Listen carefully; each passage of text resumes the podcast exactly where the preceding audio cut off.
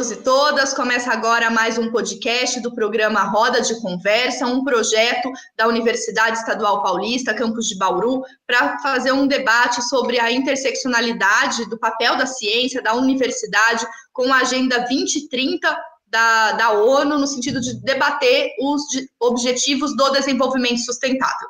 Nosso programa hoje fala sobre educação e racismo ambiental com a convidada, a professora da Universidade de Brasília, Rita Silvana dos Santos. Então, no debate audiovisual, nós falamos sobre várias questões que envolvem esse papel da educação, a dimensão do racismo da nossa sociedade, como esse racismo ambiental está muito é, enraizado e que faz com que chegue à tona esse momento da pandemia, trazendo algumas reflexões, e uma delas diz respeito à educação remota, e é sobre ela que a professora Raquel inicia aqui o nosso bate-papo é, no nosso podcast. Professora Raquel Cabral. É um prazer estar aqui com vocês, com a Rita. Desde já agradecemos a participação dela aqui conosco, no Roda de Conversas. E é, a ideia, eu trago uma questão que foi feita no chat, no momento da nossa roda de conversa audiovisual, da Eliara Coelho. E ela traz a seguinte reflexão, nessa perspectiva, né, é, das aulas online, à distância, das aulas remotas, né, principalmente como medida de enfrentamento à Covid-19, ela diz que essas aulas são, de fato, uma evolução na educação para todos e todas, aumentando né, as possibilidades de acesso à educação e de proteção à Covid-19. Porém, é necessário dar acesso à internet gratuita para todos e todas. É preciso estímulos de trabalhos na direção também de que se possa promover uma educação negra, da cultura negra, nos modos de aprender, na história da humanidade e de como é, nossas sociedades estabeleceram diálogos importantes relacionado a essa dinâmica de, de decolonial, a fim de que possamos de fato vencer e superar o racismo e também o racismo ambiental.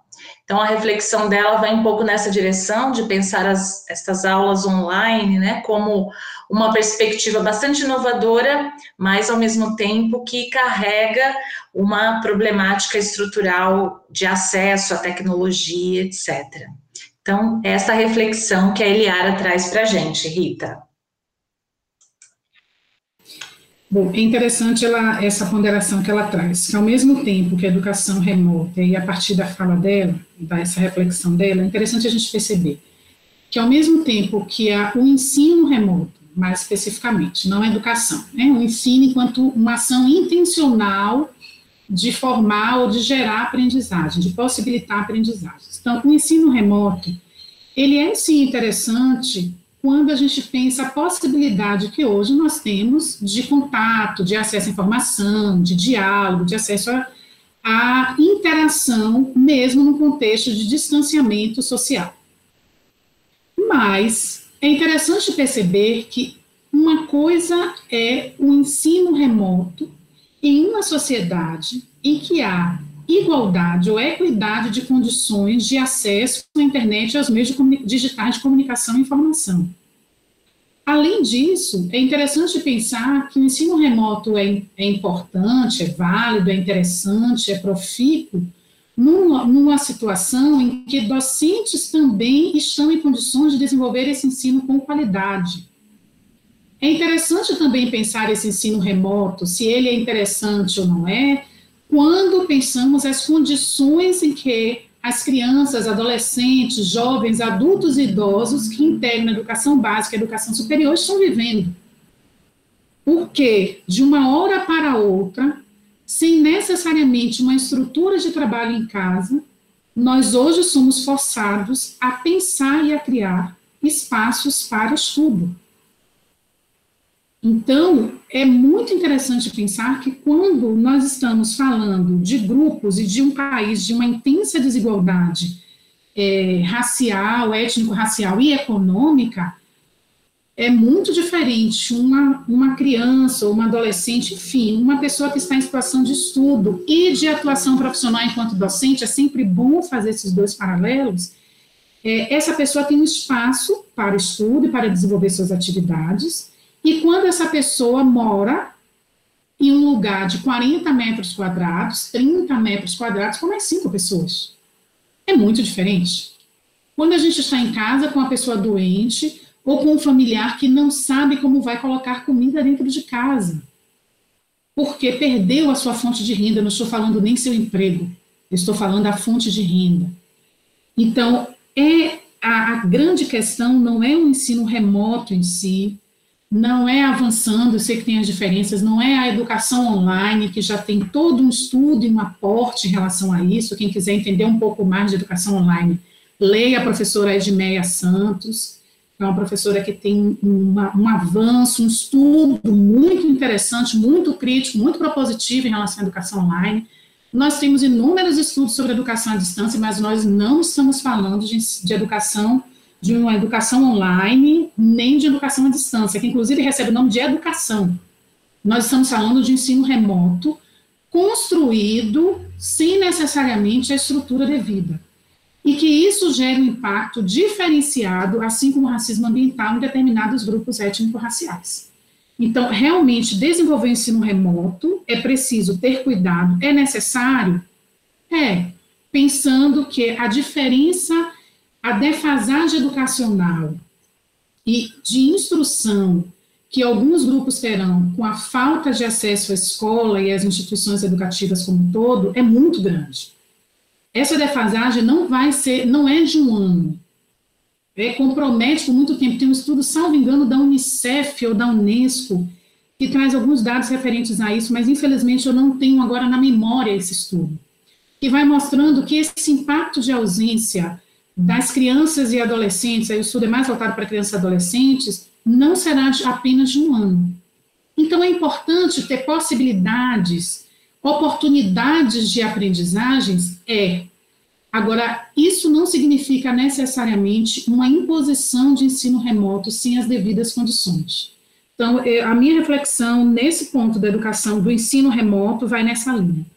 Eu considero importante pensar em estratégias de aprendizagem, para que a defasagem não seja tão grande, mas eu acho tão quão importante pensar nas condições para que isso aconteça, tanto para quem está vivendo na condição de estudante, como quem para estar vivendo na condição de docência. E aí, trazendo um pouco a questão de gênero, é interessante lembrar que na educação básica, a maioria majoritária é composta, a maioria é composta por mulheres. E já tem também um estudo voltado para isso, mostrando o impacto da Covid na vida das mulheres, entre mulheres e homens, entre mulheres negras e mulheres brancas, entre mulheres que têm filhos e mulheres que não têm filhos.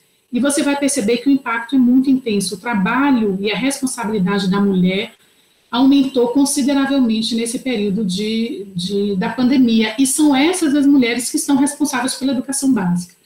Então, é uma situação muito séria quando nós discutimos num país de desigualdades a questão do ensino remoto.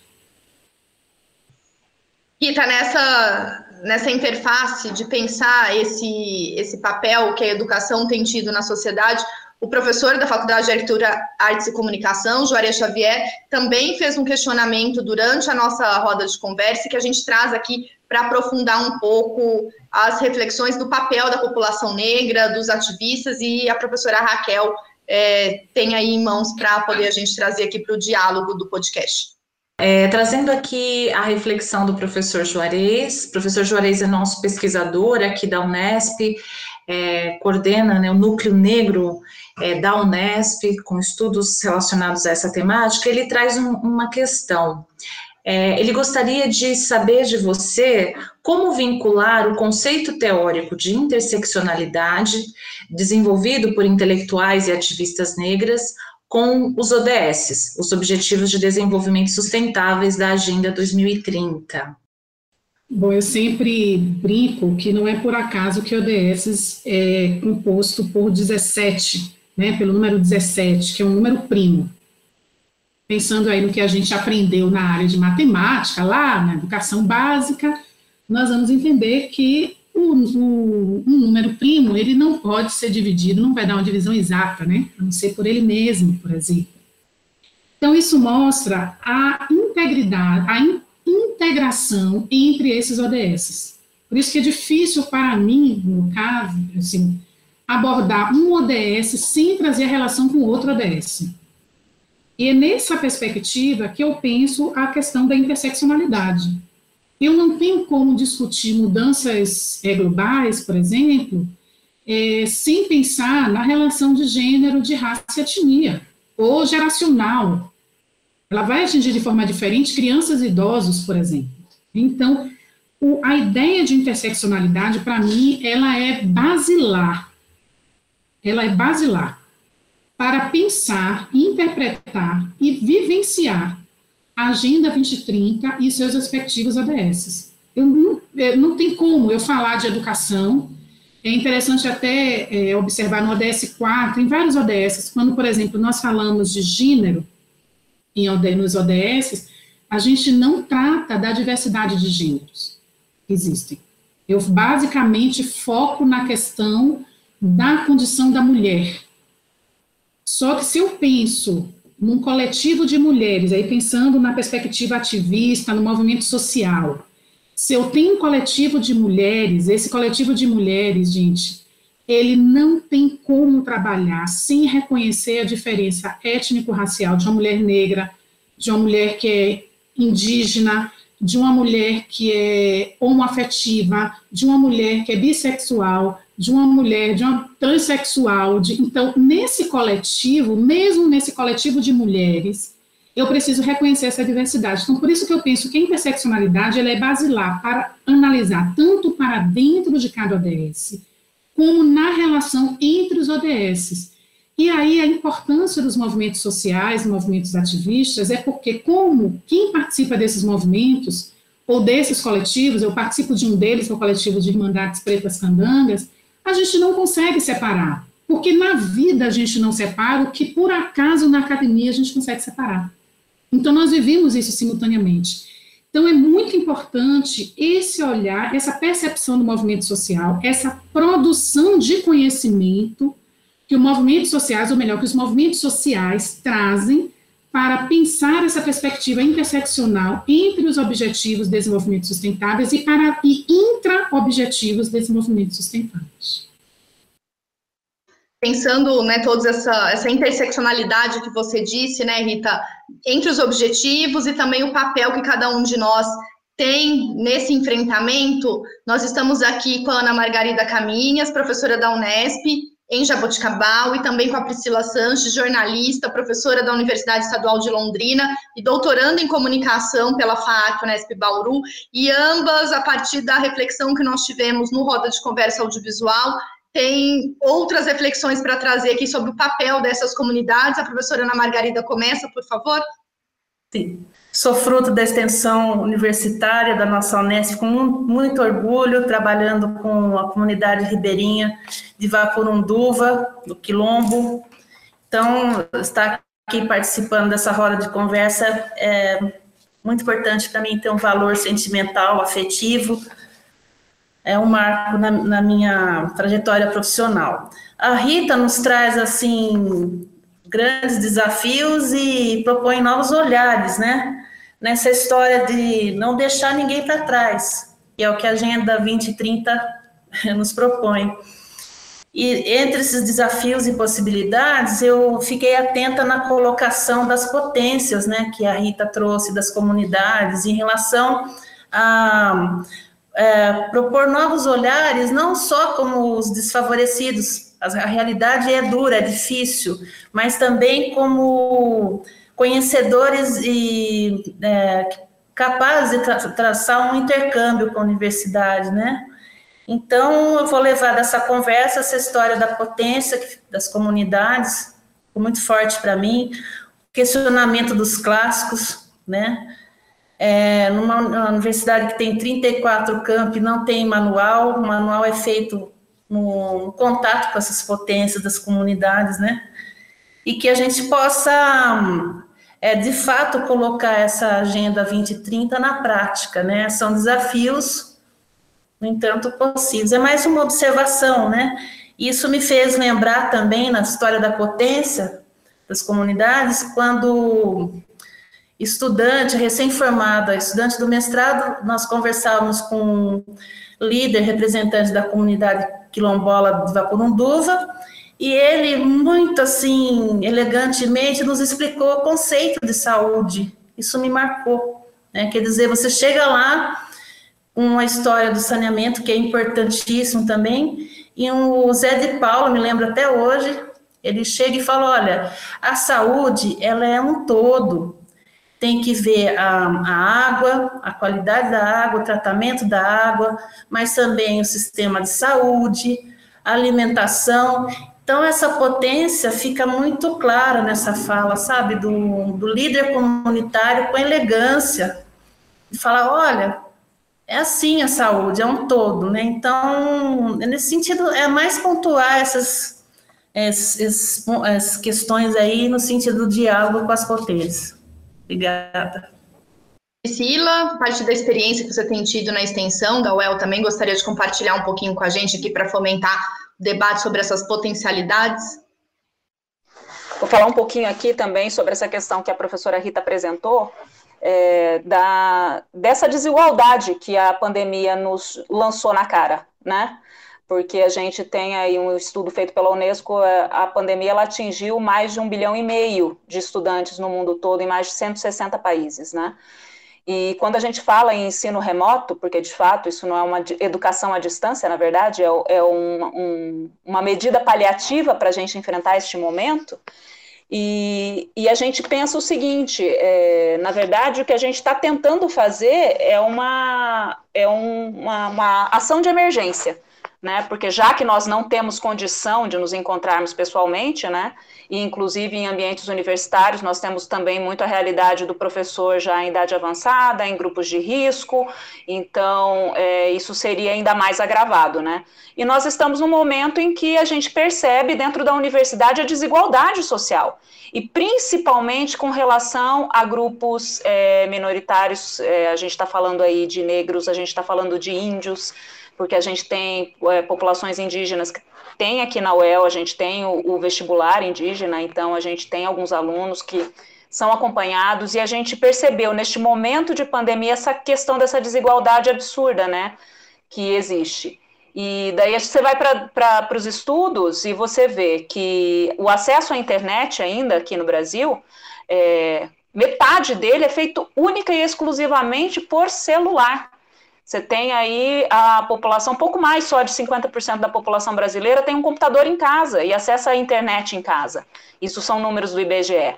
E daí, como que você faz para você fazer uma, um ensino remoto em que os programas, na verdade, eles estão mais preparados para essa base, né? Para a base do PC em casa, né? Do computador que você tem, ou então de um notebook que você tenha, e você vai para a realidade dos alunos, principalmente esses em condições menos favorecidas, e não tem esse acesso, né? Então, essa, essa tentativa de trazer a educação para todos e todas que dentro da universidade eu acho que tem que ser uma preocupação ainda maior, porque esse é um ambiente que a gente tem que pensar essas questões, é, a gente vê essa desigualdade muito frequente. Então, assim, durante um período se pensou muito como voltar para esse ensino remoto, como fazer esse ensino remoto sem preparação até mesmo do, dos professores, né? Nós temos professores que são dessa geração Z, vamos dizer assim, que sou eu, que sou lá do fim da, da, da década de 70, início da de 80, então eu ainda estou familiarizada com as tecnologias, mas tenho vários colegas que não estão, então, que não tiveram esse acesso, na verdade, nós tivemos alguns treinamentos, mas eu sou uma das que ajuda é, os professores que têm dificuldade com a, a, questão tecnológica, porque nós não estávamos preparados. Mas eu acredito que, que nesse momento isso foi o que foi possível ser feito, né?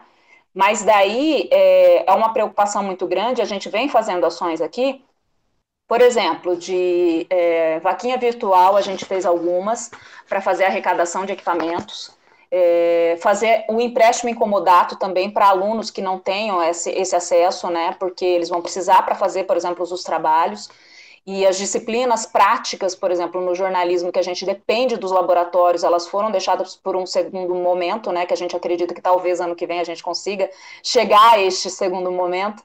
Mas nesse primeiro momento, é, tentar acolher mesmo, né? Tentar fazer de tudo para que, primeiro, esse ensino chegue de alguma forma para todos os alunos, todos e todas, e, e para que essa, essa forma de avaliação também ela entenda este momento. A gente entende que esse não é o ideal, eu acredito que isso, é, claro, a gente vai ter perda nesse momento, mas é o possível. Então, dentro do possível, é, é isso que a gente vem fazendo. Mas olhando sempre para isso, que a pandemia ela escancarou ainda mais esse, esse fosso que existe, entendeu? Essa grande diferença que existe entre, entre os alunos, mesmo dentro da universidade, que você já está falando de um público que tem um acesso até um pouco melhor, porque a gente tem populações que não têm acesso nenhum, né? Então, essa é uma realidade que a, que a pandemia lançou na nossa frente, e eu acho que a partir de agora as coisas têm que ser diferentes, a gente tem que pensar de uma forma mais coletiva. E, e acredito que, que se a gente está fazendo várias ações, a gente tem que mantê-las depois, para que essas pessoas também continuem tendo esse acesso. Para complementar um pouquinho aqui, Rita, antes de, de, passar a palavra aqui no, no podcast, também foi nos solicitado pensar algumas das referências que podem ajudar nesse enfrentamento, nesse debate, nas reflexões, que possam romper com práticas antirracistas, é, pesquisas antirracistas também. Então, unindo um pouco né, do que nós falamos, tanto lá no audiovisual, quanto que a gente está debatendo e dialogando aqui, pensando nessas potencialidades, nas reflexões que caminham, seja pelo momento do que a, que a pandemia nos coloca, seja por nossa ancestralidade, as pessoas com quem a gente convive, então, eu gostaria que você falasse um pouquinho, né, a partir do que foi comentado pela Ana, pela Priscila, pela professora Raquel, pelo professor Juarez, e também nos desse esse referencial para ajudar nesse debate, né, para além dessa roda de conversa. Eu queria é, aproveitar começando pela fala da professora Ana Margarida, que me tocou em relação à experiência, e aí fortalecer o quanto essa visão integrada que nós tanto buscamos na sustentabilidade socioambiental, quando trabalhamos com educação, quando falamos de agenda, é, como isso já existe, como já tem grupos que podem nos ensinar, só que quando nós invisibilizamos ou subjugamos, nós não temos essa oportunidade de aprender. Então, é interessante, inclusive, pensar nas, nas comunidades tradicionais africanas, a ideia de comunidade, por exemplo, a ideia de educação em que todos são responsáveis por todos e que eu só sou quem eu sou na relação com o outro. Então, são ideias que, quando a gente. são ideias, concepções de mundo e de vida, que quando a gente traz para a nossa sociedade, a gente vai saber que não vai ter, não, não tem espaço para esse processo de degradação, nem de inferiorização, é, nem dessas situações que nós estamos vivendo de violência, né, ou de violências. Quando Priscila traz a, a questão da, do ensino remoto, eu fiquei pensando assim, mas para quem essa ação de emergência atende a quem?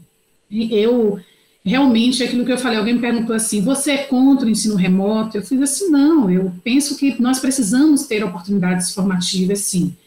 A questão é que, ao pensar sobre isso, nós pensamos, precisamos também implementar, tratar da complexidade com a seriedade que a gente deve tratar para incluir as pessoas, e não para ser mais um caminho de exclusão.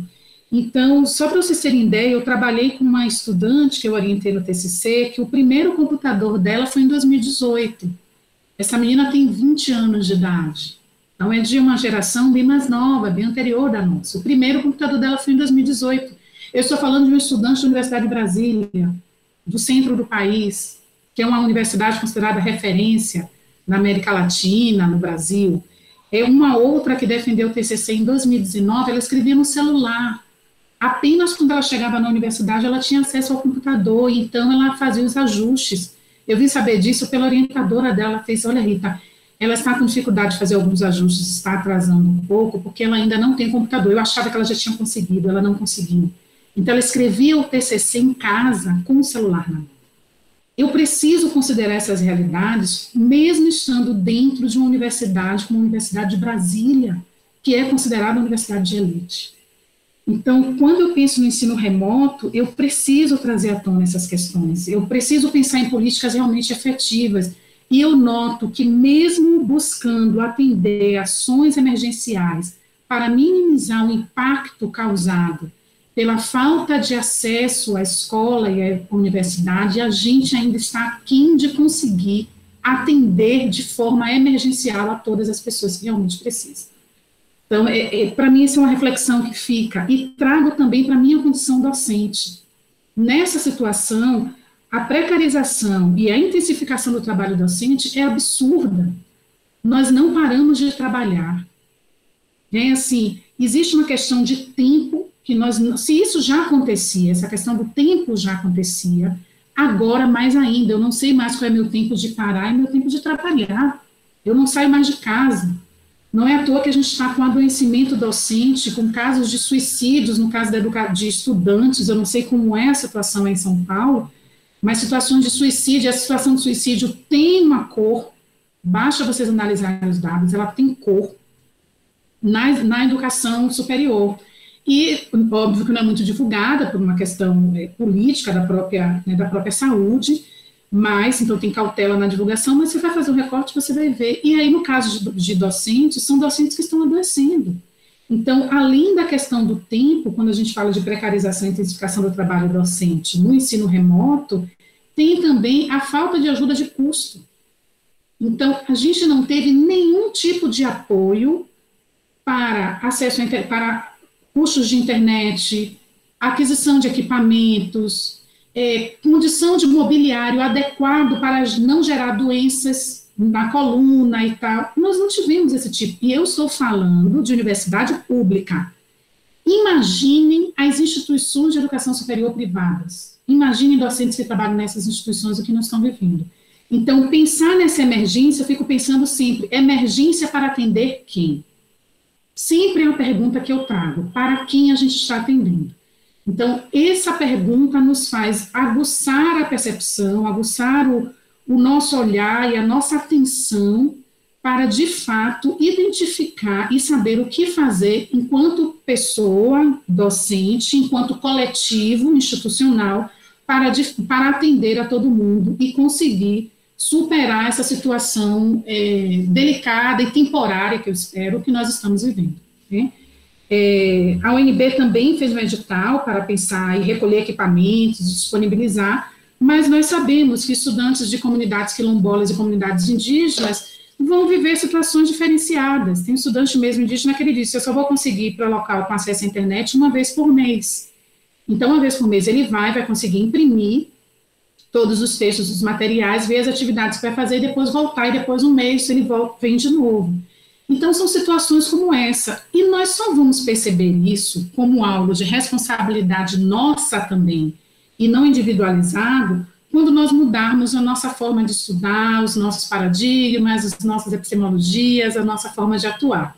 E aí, trazendo o pedido de Maíra, eu falo de alguns autores ou algumas autoras, eu acho sempre delicado, porque eu termino esquecendo de alguém, mas com os quais eu tenho dialogado para pensar um pouco é, essas questões da educação, como um todo, da educação ambiental em especial e das questões raciais. Então, eu trago, assim, por exemplo, autores mais jovens, mais contemporâneos, como Anderson Flor do Nascimento, a Denise Botelho, o Leandro Bulhões, né, Eduardo Oliveira. Além desses, o próprio Jonatas deu exemplos de Sueli Carneiro, o clássico Fanon, que é uma leitura básica para a gente trazer, né? Tem um livro chamado Armadilha da Identidade, que eu acho bem interessante a gente ler sobre isso, como a questão das identidades estão sendo utilizadas para minimizar e para gerar uma, uma segregação, né, estrategicamente utilizadas. Uma outra autora que eu gosto de, de, trabalhar, um outro autor, que é o próprio Abdias Nascimento, se não me engano, até o Jonatas falou isso, a Wanda Machado é uma professora que trabalha, ela traz a partir da experiência de educação em terreiros, que é bem interessante. A Bel Hooks, quando vai falar de ensino a transgredir. A Sueli Carneiro. A nossa Nilma Lino, né, que foi nossa ministra, que é pedagoga, que é pesquisadora, já foi reitora, então tem uma trajetória acadêmica, política, ativista, né, ela vem de movimentos negros também. A professora Givânia Maria é, Silva, que ela é uma mulher quilombola, eu acho muito importante, quando nós discutimos a questão da educação quilombola, a gente ouvir a partir das vozes de uma pessoa quilombola, idem quando nós falamos de mulheres negras, quando nós falamos de pessoas negras, ou de pessoas trans, seja lá qual for o grupo, de, ou de pessoa indígena, né? É importante a gente, não com isso que cada pessoa, outras pessoas não possam trazer, mas é importante a gente ouvir, porque o lugar que nós falamos, é o que nós falamos, o que nós construímos de conhecimento, como nós construímos esse conhecimento, é fruto das nossas interações e interpretações. Então, essa percepção minha é diferente da de Ana Margarida, porque ela teve outras vivências. E com isso eu não estou dizendo que é melhor nem que é pior, mas são percepções diferenciadas que nos tocam de maneira diferente, até porque o sentido ele é político. O sentido que eu atribuo a um conhecimento, a um fato jornalístico, aí pensando aí em Priscila, né, a, ao ODS, a cada ODS que eu leio, a cada resultado do relatório Luz, o sentido que eu atribuo é diferente, porque tem a ver com a minha história de interações, que não é apenas acadêmica, mas é também de vida. Então, nesse ponto, eu sugiro alguns desses autores, tem um blog do, e autoras, né, tem um blog do professor Anderson Flor do Nascimento que eu gosto de indicar sempre, porque lá tem textos é, africanos, textos da diáspora, e ele é, um, ele é da, da, filosofia, né, o professor é um professor aqui do UNB da filosofia, então acho que é interessantíssimo, eu gosto muito. E tem também vídeos que a gente pode utilizar para sacudir um pouco, sair um pouco da nossa estabilidade, nos questionar um pouco, questionar a vida e também propor descobrir caminhos para construir um mundo mais feliz e melhor, não só para mim, mas para todos. Rita, com essa fala né, que nos inspira e, e exala amor, como eu ouvi alguns dos comentários né, durante a nossa transmissão da live pelo, pelo YouTube. Eu gostaria de agradecer mais uma vez a sua participação, da professora Raquel Cabral, da professora Ana Margarida, Caminhas, da Priscila Sanches, de todos e todas que fazem parte né, desse grupo, que, embora ainda minorizado na sociedade, mas que nos traz em suas histórias, em sua força de, né, de transformação e de mostrar que o lugar onde a gente está é onde a gente quer chegar, que é onde você está, aí na UNB, orientando alunas brilhantemente e trazendo aí luz para esse nosso caminho em meio a tanta opressão, ao racismo que se faz ainda presente na nossa sociedade. Queria agradecer essa, essa reflexão aqui no Roda de Conversa. Então, a gente encerra mais uma vez o podcast Roda de Conversa, uma ação do projeto Nesp 2030, integrando ciência, diversidade e cultura da não violência no campus de Bauru 2020. Este projeto tem o apoio do convênio Nesp Santander por meio do Educando pela Diversidade e bem viver para todos. Agradeço mais uma vez a participação de vocês e a gente se encontra no próximo Roda de Conversa.